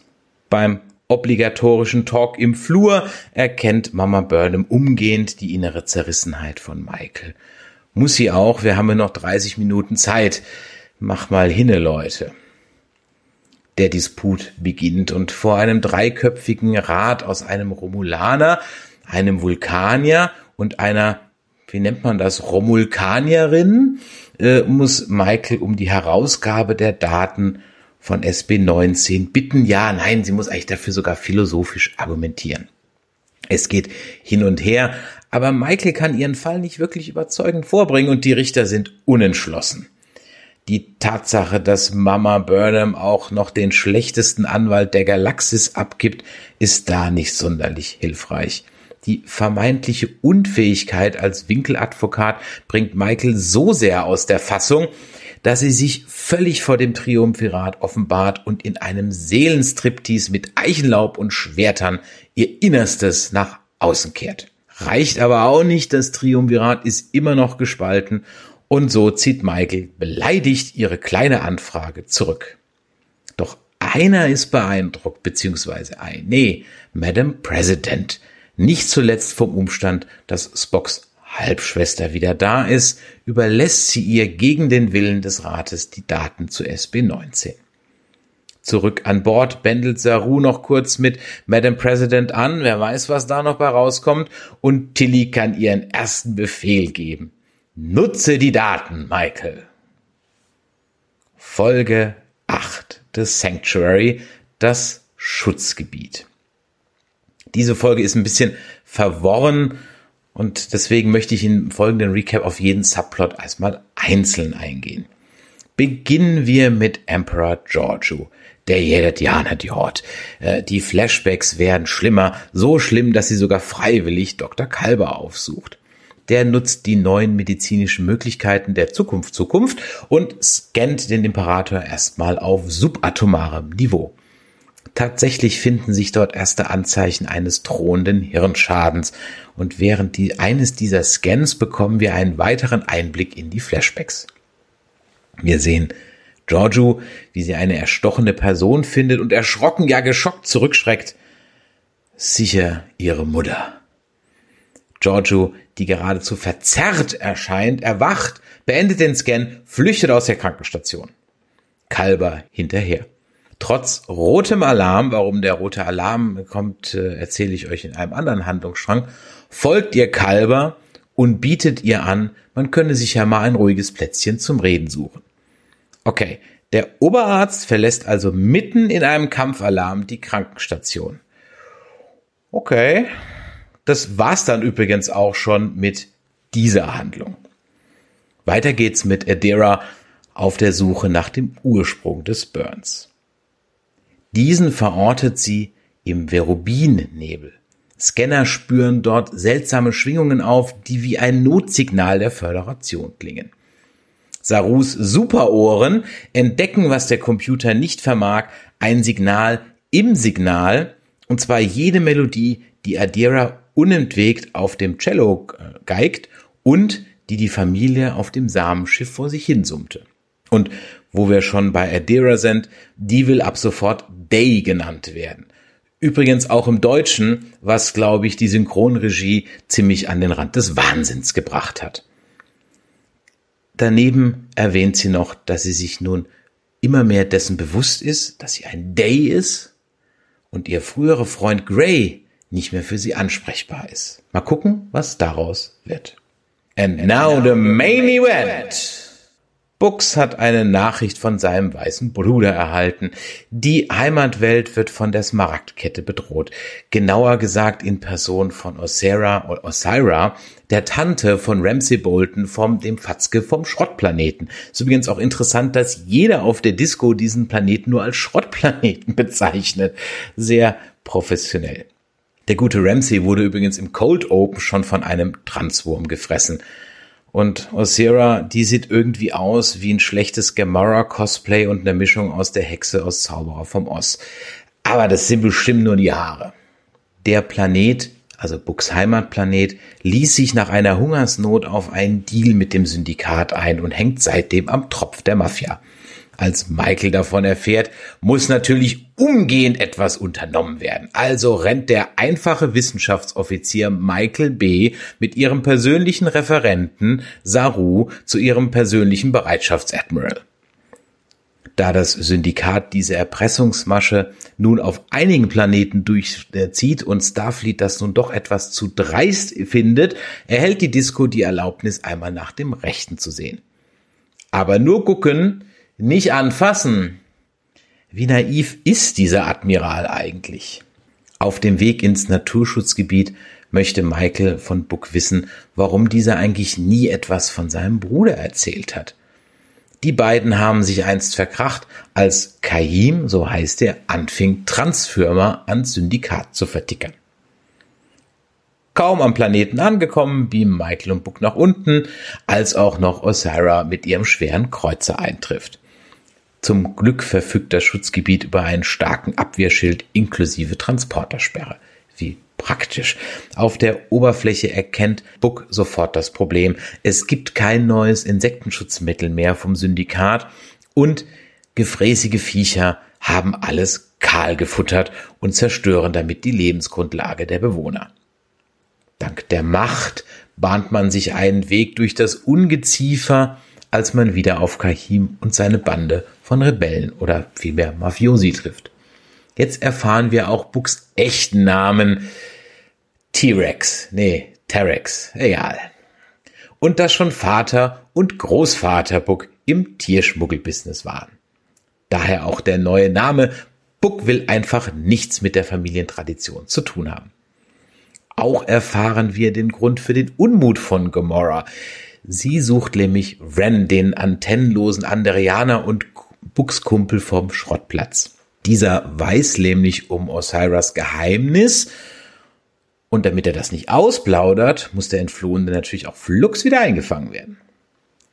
Als Osira aber bemerkt, dass Ren an Bord der Disco ist, ändert sich die Lage dramatisch. Sie stellt Saru ein Ultimatum von fünf Minuten und fordert Kahim auf, Buck und Michael umgehend auszuliefern. Als dieser sich weigert, beginnt Osira damit, den Planeten zu, zu beschießen.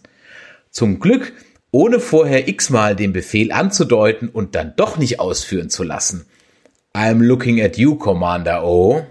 Zwar versucht Saru von Ren hilfreiche Infos zu bekommen, aber der stellt sich stur. Währenddessen versuchen Michael und Book die Schilde des Planeten aufrechtzuerhalten. Lange kann man das nicht mehr durchhalten. Dann gibt Ren doch einen Hinweis. Er wisse, wie die Schilde von Osiris Kreuzer deaktiviert werden könnten und würde diese Infos im Tausch gegen Books Leben teilen. Auf dem Planeten geraten im allgemeinen Chaos nun auch die Brüder aneinander und es kommt zum obligatorischen Familienfaustkampf. Erst als der Schwanzvergleich vorbei ist, kommt Michael auf die Idee, man könne ja mit der Macht und etwas Technobubble der Discovery das Ungeziefer dahin zurückschicken, wo es herkam.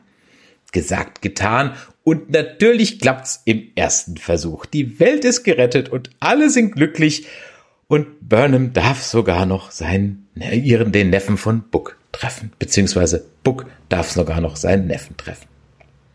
Aber halt, da war ja noch der Kreuzer von Osira, oder? Also die Disco als Föderationsschiff darf nicht eingreifen, aber Book hat ja noch diese kleine Schaluppe und das ist ja kein Schiff der Föderation. Also das könnte natürlich eingreifen. Gesagt, getan. Und mit Detmar an den Oculus Rift Controllern und Ren als lustigem Sidekick channelt man Poe Dameron aus Episode 8. Das war auch da schon eine ziemlich, ziemlich dämliche Szene und zerlegt das Schiff von Osira nach allen Regeln der CGI-Kunst. Dass Detmar die meiste Zeit gar nicht hinschaut, wo sie hinfliegt, äh, geschenkt. Osira muss fliehen, ein Krieg ist angezettelt, PTSD von Detmar ist geheilt. The End. Ah, noch nicht ganz. Äh, wir müssen ja noch gewissen, was das große Geheimnis war. Äh, dem Syndikat geht auch das Dilithium aus. Terra Firma Teil 1 und 2, der Einfachheit halber packe ich das heute mal zusammen. Die Philippa ist krank und weil Mass Effect Doktor auch nicht mehr weiter weiß, sucht er Hilfe bei David. Ja, ich trage eine Brille Cronenberg.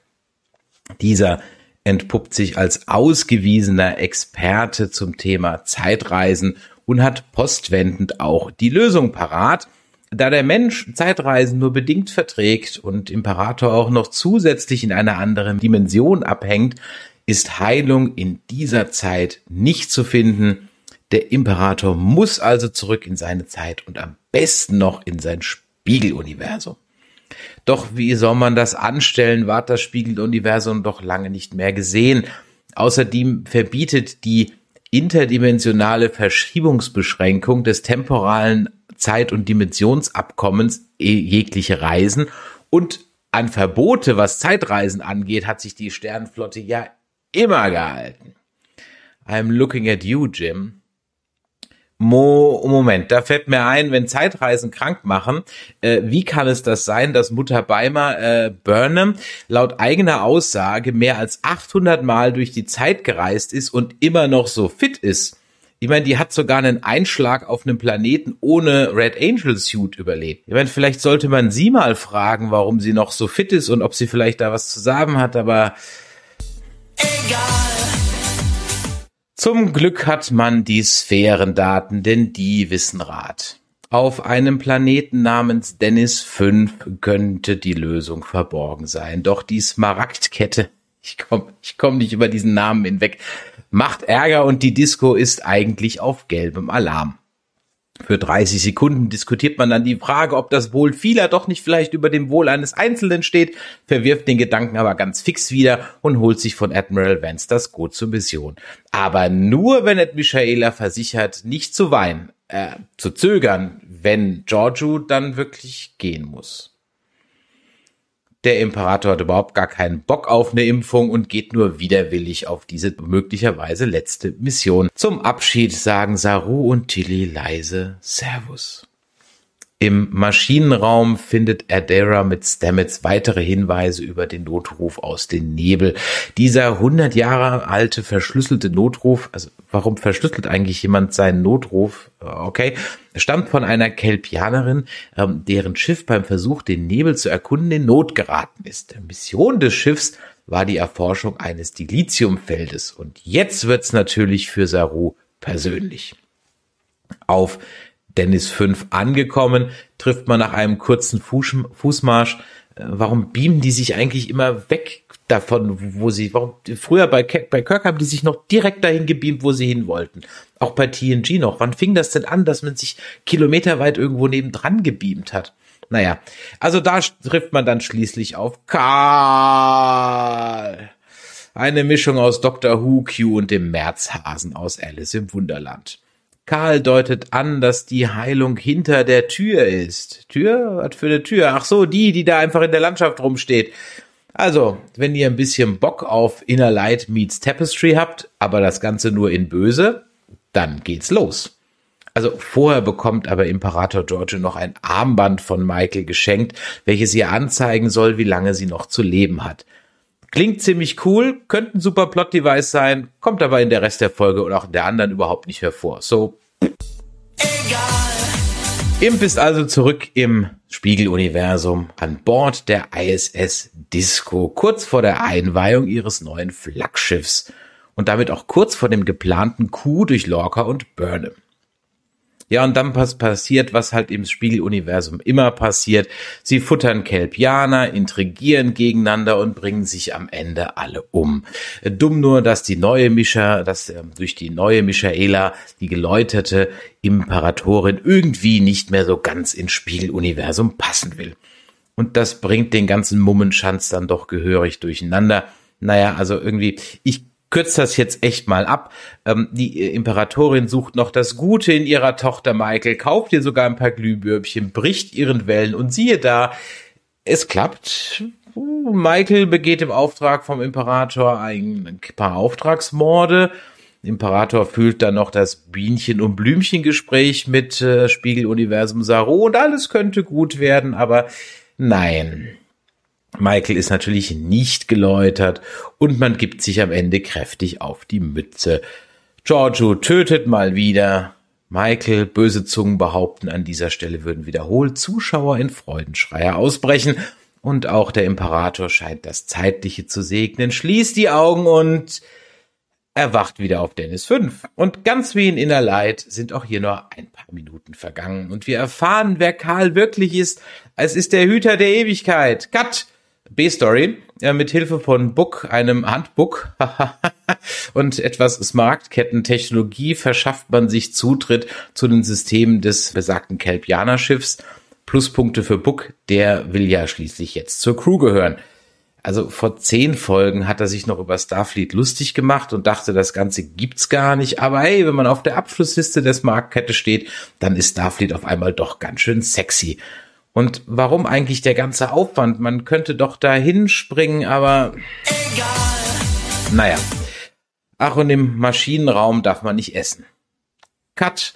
Äh, Hüter der Ewigkeit, also nicht irgendein Hüter, sondern der Hüter, genau der Hüter aus der TOS-Folge City on the Edge of Forever. Haben sie die also auch noch verwurstet. Alles entpuppt sich, welche Überraschung, als Test für Giorgio, um zu checken, ob sie auch wirklich bereit ist, sich zu ändern und ja, das kann sie. Ab mit ihr in den Zeittunnel und dann sehen wir dich wieder in der Sektion 31 Serie. Vorher dankt natürlich Philippa noch et Michaela für die Hilfe bei ihrer Wandlung. Michaela heult, live long and prosper und weg ist er. Da oder der letzte halbwegs unterhaltsame Charakter der Show. Dann überlegt man sich an Bord der Disco noch eine kleine Cover-Up-Story, macht eine Trauerfeier, et Michaela tut, was sie am besten kann, heulen und gedenkt einer ihrer vielen Mütter. Folge 11. Sukal bzw. The Citadel. Die Crew hockt immer noch beim vermeintlichen Leichenschmaus für Imperator Giorgio. Und in dieser heiteren Stimmung lösen sich dann ganz spontan die Blockaden bei Adira. Und siehe da, ihr Freund Harvey, ähm, also Gray ist wieder da. Weiterhin hat sie ein Update in Sachen Kelpianer-Schiff für uns das Schiff hat nämlich ein Lebenszeichen an Bord. Also springt man umgehend zum Nebel, in welchem das Schiff verborgen ist. Jetzt könnten man natürlich die Scanner einschalten, den Nebel untersuchen, eine Sonde losschicken. Wie gesagt, könnte. Aber weil die Michaela Show seit zwei Folgen keine Trümmerfelder mehr hatte, ignoriert man das Ganze und fliegt Volldampf vorein. Leider wird die Disco dabei ziemlich ramponiert, sodass man diesen Versuch schnell wieder abbricht. Ihr könnt JLs Facepalm noch in Hunderten von Lichtjahren Entfernung spüren. Book hat die Idee, mit seinem kleinen Schiff erstmal einen Erkundungsflug zu absolvieren. Dieser verläuft abgesehen von erheblichen Strahlungsschäden am Buch und Schiff erfolgreich und man entdeckt das Wrack der Kiew, welcher aus einem rein aus Dilithium bestehenden Planeten abgestürzt ist. Sozusagen El Dilithium in Space. Da Kelpianer involviert sind, begeht Saru den zweiten Fehler dieser Folge. Er überlässt Tilly das Kommando über die Disco und das Außenteam führt er selbst an. Nicht nur Badmiral Vance ist sich sicher, dass das nicht gut ausgehen wird. Sozusagen ein persönlicher Kobayashi Maru-Test in Echtzeit und real für Tilly. Doch der Badmiral hat noch ein weiteres Problem. Um die Aufmerksamkeit der Disco zu bekommen, rasselt die Smaragdkette rund um Kaminar kräftig mit den Säbeln. Tilly vermutet, dass Osira hinter dem Sporenantrieb her sein könnte. Damit die Disco aber ungestört ihrer Arbeit nachgehen kann, verspricht der Admiral mit der Sternenflotte mal nach dem Rechten zu sehen. Man trifft also Vorbereitungen, das Wrack auf El Dilithium zu erkunden. Paul ist nicht gerade darüber erfreut, dass sein geliebter Dr. Kalber Teil des Außenteams sein möchte, und eine hypernervöse Tilly, wer möchte es auch verdenken, holt sich noch einmal Mut bei Tante Burnham. Wir hätten ja Jim Beam als Ratgeber irgendwie lustiger gefunden. Aber gut. Also springt man zu den ermittelten Koordinaten des Wracks, liefert das Außenteam bestehend aus Saru, Michael und Dr. Kalber ab und Tilly hat die Brücke nun für sich ganz allein. In vier Stunden muss man wieder zurück sein, denn sonst drohen schwere Strahlenschäden. Tilly setzt sich auf den Captains schwer, gibt schwarzen Alarm und greift voll Wonne erstmal in den ollen Kaugummi, den die Michaela vor ein paar Jahren da unter die Lehne geklebt hat. Im Wrack angekommen erfüllt sich endlich Sarus Lebenstraum. Er hat Fersen. Wie? Was? Fersen? Ja, Saru ist jetzt ein Mensch, Ed Michaela ist Rotkäppchen und Dr. Kalber ist ein Bajoraner. Und warum liegt da überhaupt Stroh? Und wer ist eigentlich dieser Lan? Und warum macht er so viele Partys? Fragen über Fragen. Aber ihr wisst ja, davon werden nur die Hälfte beantwortet.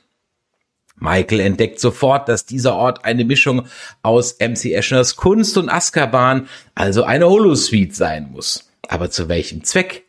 Die Antwort lässt nicht lange auf sich warten. Es ist ein geistig verkümmerter Namensgeber der Folge, ein Kelpianer namens Sukal. Der erste Kontakt schlägt leider fehl. Sukal flieht und außerdem scheint er irgendwie noch was anderes geweckt zu haben. Michael folgert, dass es sich bei Sukal um ein Individuum handeln muss, das nie etwas anderes als dieses kaputte Holodeck kennengelernt hat. Der nächste Kontakt muss also vorsichtiger vonstatten gehen um herauszufinden, wie und was man hier überhaupt tun soll, teilt man sich auf, ist ja natürlich immer eine gute Idee. Auf der Disco arbeitet man mit Hochdruck an der Reparatur der Schilde. Die sind nämlich seit Sarus schnellem Ritt durch den Nebel kaputt. Da passt es jetzt gerade überhaupt nicht, dass ein vermeintliches Föderationsschiff auf Abfangkurs ist. Kalber und Saru entdecken dabei auf dem Planeten beziehungsweise auf dem Holodeck, auf dem Wrack, auf dem Planeten immer mehr kaputte Holoprogramme, so zum Beispiel eine Aufzeichnung vom Beitritt Kaminars zur Föderation. Derweil findet Michael das Rauchmonster aus Lost. Auch hier will der Erstkontakt irgendwie nicht so recht klappen und Michael muss fliehen und stürzt einen Abgrund hinauf. Währenddessen entpuppt sich das Schiff im Anflug als Osiris Flaggschiff. Doch anstatt die Flucht zu ergreifen, tarnt Tilly die Disco, äh, What? Die Disco hat eine Tarnvorrichtung. Seit wann hat die Disco eine Tarnvorrichtung? Egal, Osira tarnt sich auch und ruft an. Jetzt hätte man natürlich eine schöne Hommage an Balance of Terror oder so machen können. Aber nee, äh, erstmal wird die arme Tilly übelst beschimpft. Doch ein beherzter Griff in Michaelas Kaugummi hilft Tilly schlagfertig Antworten zu finden. Und definitiv 1 zu 0 für Tilly. Im Holodeck fällt Michael direkt Sukal in die Arme. Und jetzt gibt's für Disco-Verhältnisse sogar was richtig Cleveres. Also genießt diesen kurzen Moment. Michael gaukelt Sukal nämlich vor, sie sei ein neues Programm, welches soziale Interaktionen beibringen soll. Und diese Taktik scheint in der Tat zu wirken. Allerdings gibt's ja noch den Countdown der Woche, also muss Michael sich sputen und so versucht sie das Gespräch dann zu beschleunigen und fragt ganz plump nach dem Ausgang. So, so Karl erkennt, da ist was faul und ergreift wieder die Flucht. Kalber und Saru machen inzwischen ebenfalls Fortschritte. Sie finden heraus, dass Sukals Mutter, die Kelpianerin aus der letzten Folge, also aus Folge 10, das Programm zum Schutze ihres Säuglings erschaffen hat. Dummerweise inklusive aller kelpianischen Mythen und halt auch einem Rauchmonster.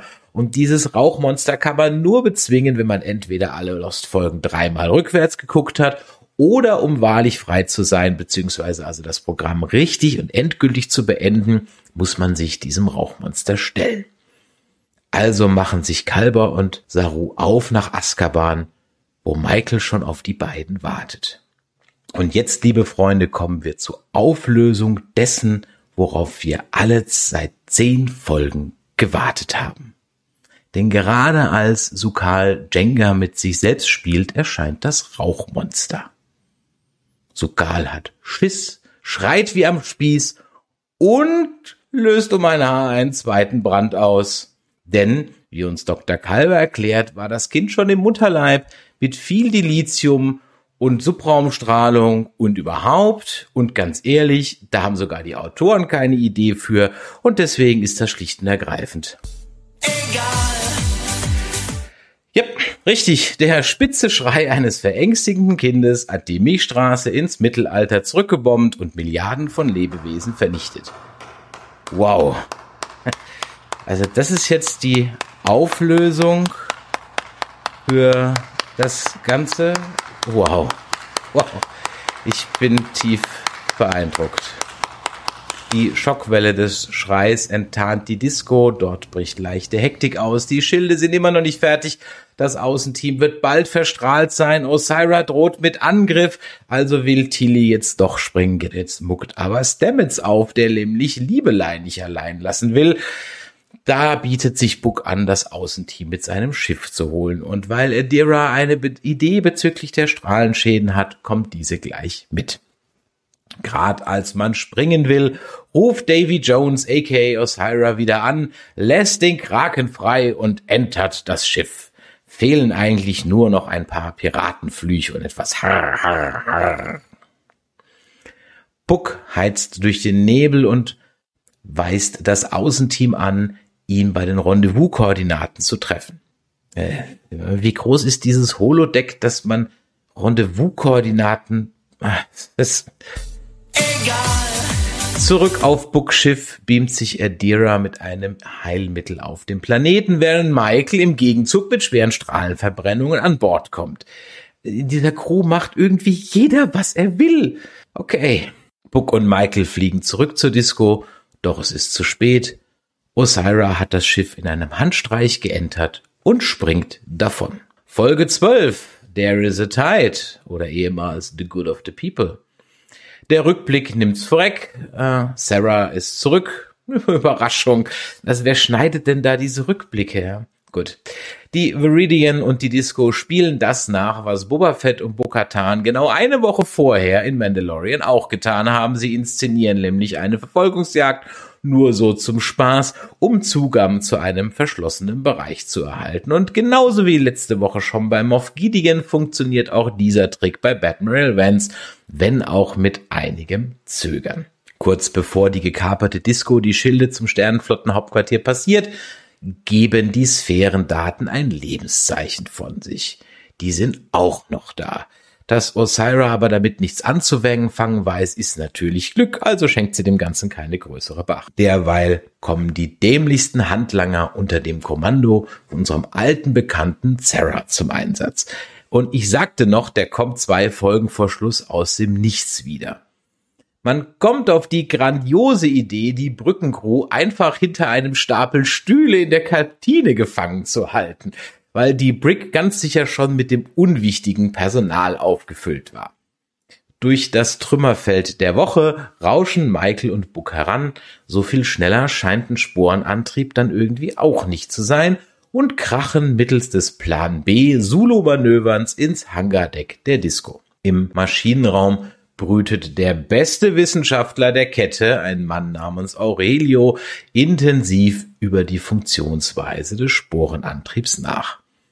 Außer der Liebe zur Oper hat er mit dem guten Stamets allerdings wenig gemein. Der steht allerdings unter der Kontrolle eines Gedankenkontrollgeräts. Und auch Paul hat wenig Lust an der Lösung dieses Rätsels mitzuhelfen. Im Hangar rüstet sich Michaela für ihr 2 in 1 Cosplay John Rambo und John McClane in einem. Und wie immer in New Track hat das Drehbuch genau das Gerät parat, welches gerade vonnöten ist. Heute ein Lebenszeichen Unterdrückungsgerät. Dummerweise allerdings nur eins. Man gesteht sich noch schnell gegenseitig die Liebe, wohl nicht zum ersten Mal, dazu aber später mehr, und Michael macht sich auf den Weg, Weihnachten zu retten. Michael McLean braucht aber keinen Hans, um sich das Leben schwer zu machen, das kann sie auch schon gut selber. Denn statt die Wachen einfach mit einem Vulkaniergriff oder einem Betäubungsschuss auszuschalten, fällt sie lieber von hinten mit lautem Geschrei ein an.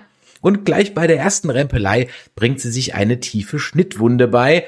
Und jetzt alle Ersthelfer bitte weghören, zieht sie sich das Messer dann auch gleich wieder aus dem Oberschenkel.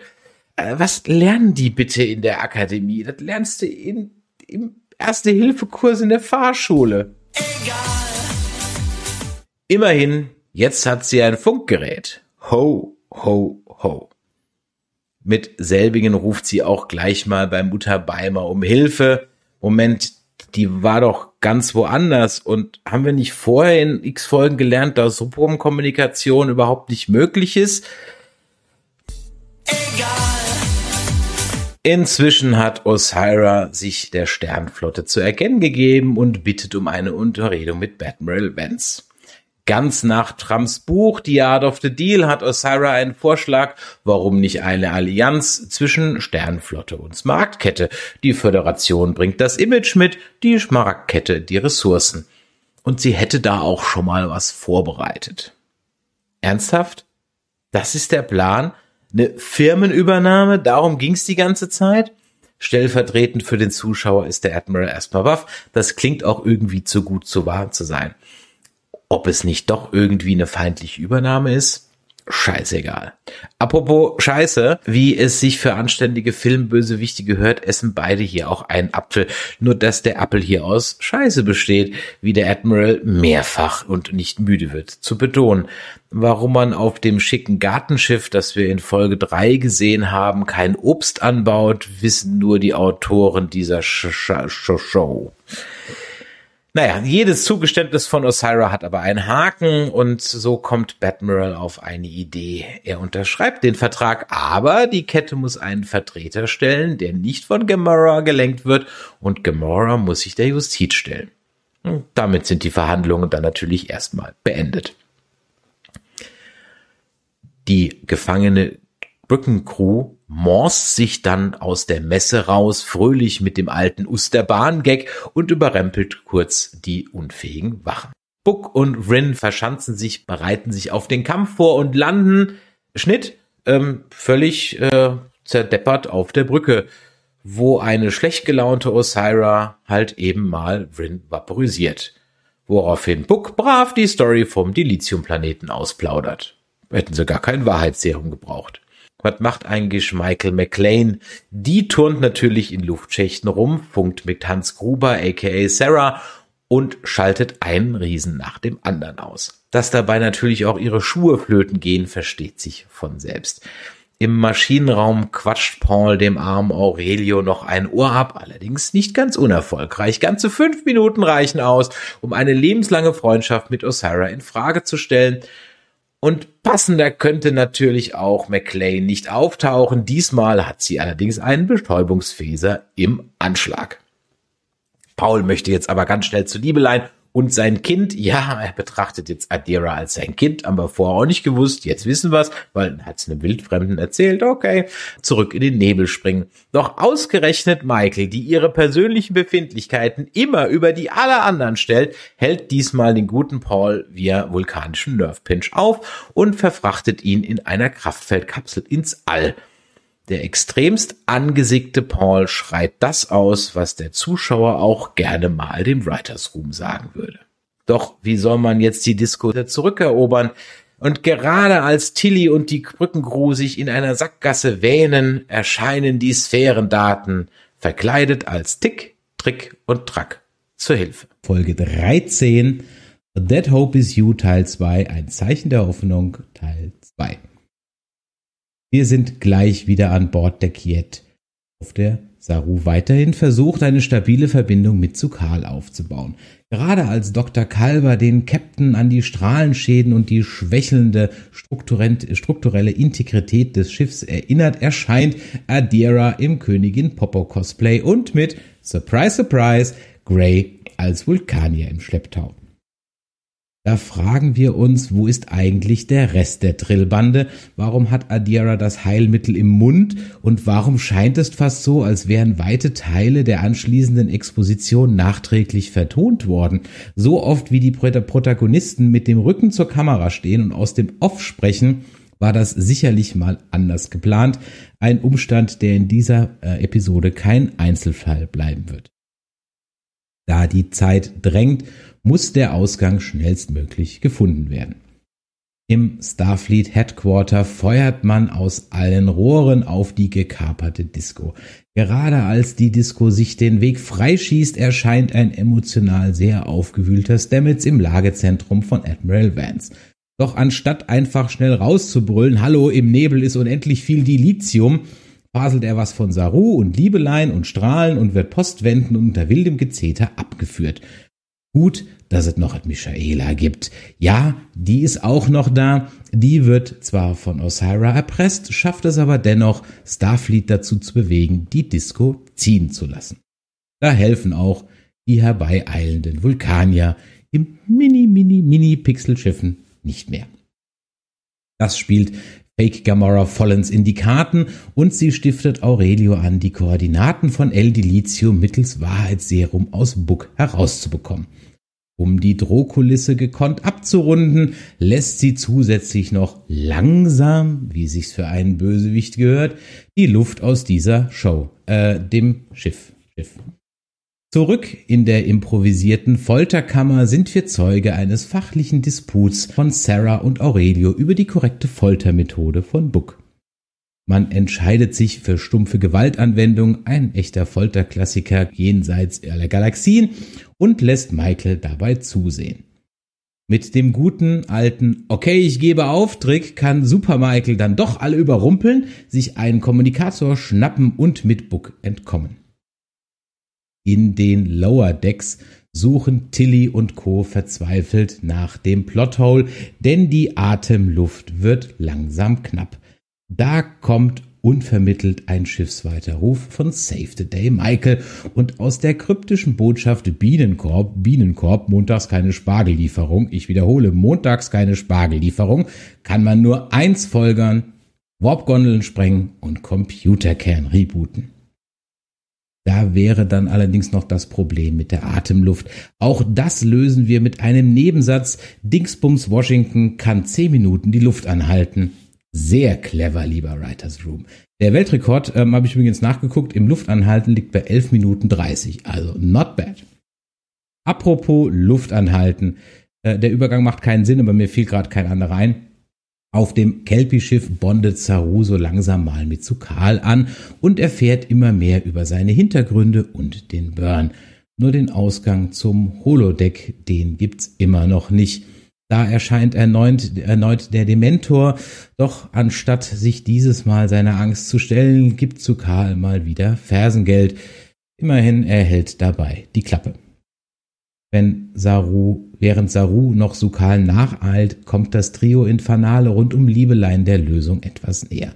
Der gute Doc schlussfolgert, dass Sokals Gene im Subraum auf Subraumebene mit dem Dilithium verbunden sind und daher könne er durch seine Emotionen die fatale Welle im Subraum verbreiten. Das klingt jetzt ein bisschen so wie Spocks Wiedergeburt auf Geonosis, aber okay, ich denke, das ist alles in allem auch nicht besser als der Technobubble, den wir von Chief O'Brien sonst so gehört haben. Also sei es drum, mehr werden wir diese Staffel nicht bekommen. Also musst du Karl schnell weg vom Planeten. Zeit tut Not, denn lange hält das Schiff nicht mehr durch. Zurück auf der Disco kämpft sich Dingsbums Washington mit der Bombe zur Warp-Gondel vor, während Book und Michael das übergroße Türenarchiv aus Monsters Incorporated inspizieren. Dazu dann später mehr. Genießen können sie den Anblick aber nicht, liefert man sich doch ein Feuergefecht mit den Sturmtruppen von Osira. Als man in die Enge getrieben wird, erinnert sich Master Michael an die Legende vom fliegenden Anakin S aus M in T und lässt sich mit einem kühnen Sprung einfach fallen und den guten Buck alleine, welcher auch prompt von Sarah gefangen genommen wird. Aber keine Sorge, der gute Sarah hat nämlich auch keine Ahnung von der Absicherung von Gefangenen, lässt sich mal wieder einfach überwältigen und fällt nach einer kurzen Rempelei in die unendlichen Weiten des Aufzugschachtes. Weich landet hingegen Michael auf einem Aufzugdach und humpelt dann auf einmal ähm, zum Datenkern, welcher sich in einem ehemaligen Apple Store befindet. Dort angekommen wartet schon Ernesto Osira Blofeld auf Michaela Bond. Man gibt sich etwas auf die Mütze und Osira wähnt sich schon als Siegerin, schafft sie es doch Michael in einem Pixelbrei zu ertränken. Kurz dachte ich ja, äh, wir sind sie jetzt los und Michael wird die Siri aus Calypso. Aber da haben wir uns dann zu früh gefreut. Washington hat es nämlich geschafft, die Bombe zu zünden. Die Disco fällt aus Warp, landet aber dann direkt im Bauch der Stromberg 1. Die, da wendet sich das Blatt. Der Pixelbrei war nämlich gar nicht tödlich. Warum sollte er auch? Die Phaserschüsse allerdings schon und so ist Osira nicht mehr. Fehlt noch was? Ah ja, man startet das Schiff neu. Äh, Michael wird amtierender Captain, man beamt alle Henchmen von Bord, wirft den Warpkern ab, zerstört die äh, Viridia und springt. Wie?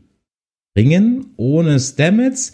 Yep, der ist nämlich gerade offiziell ausgemustert worden, weil Book mit seinen Jedi-Käften das jetzt auch kann. Durch gutes Zureden kann man auf dem Dilithium-Planeten endlich zu Sukal vordringen und ihn dazu bringen, das Holo zu beenden. Wir verfolgen in einer Aufzeichnung noch kurz die letzten Atemzüge von Sukals Mutter, am Ende der eigentliche Auslöser für den Burn. Und gerade als man droht, von den Strahlen unschön getötet zu werden, kommt Discovery mit Michaela und rettet den Tag. Epilog Daru nimmt sich ein Sabbatical, um mit Sokal auf Kaminar Sternschnuppen zu bewundern. Zurück im Headquarter erscheint Michael zum Rapport. Kurz schaut noch der Inder aus Folge 1 vorbei, die Trill und die Vulkanier und alle sind glücklich. Dann entschuldigt sich Admiral Vance dafür, die Herrlichkeit seiner Heiligkeit Michael nicht schon eher erkannt zu haben, kniet vor ihr nieder und fleht sie an, doch endlich Captain der Discovery zu werden vorbei an einem sichtlich angepissten Stamets und einer in der Postpro geänderten Uniform von Tilly, erklimmt zu den Klängen der Star Trek-Verfahrene Kapitänin Michaela die Erste ihren Ton, greift nicht ins Kaugummi, säuselt leise Let's Fly und entschwindet zum zweiten Stern von links. Die End.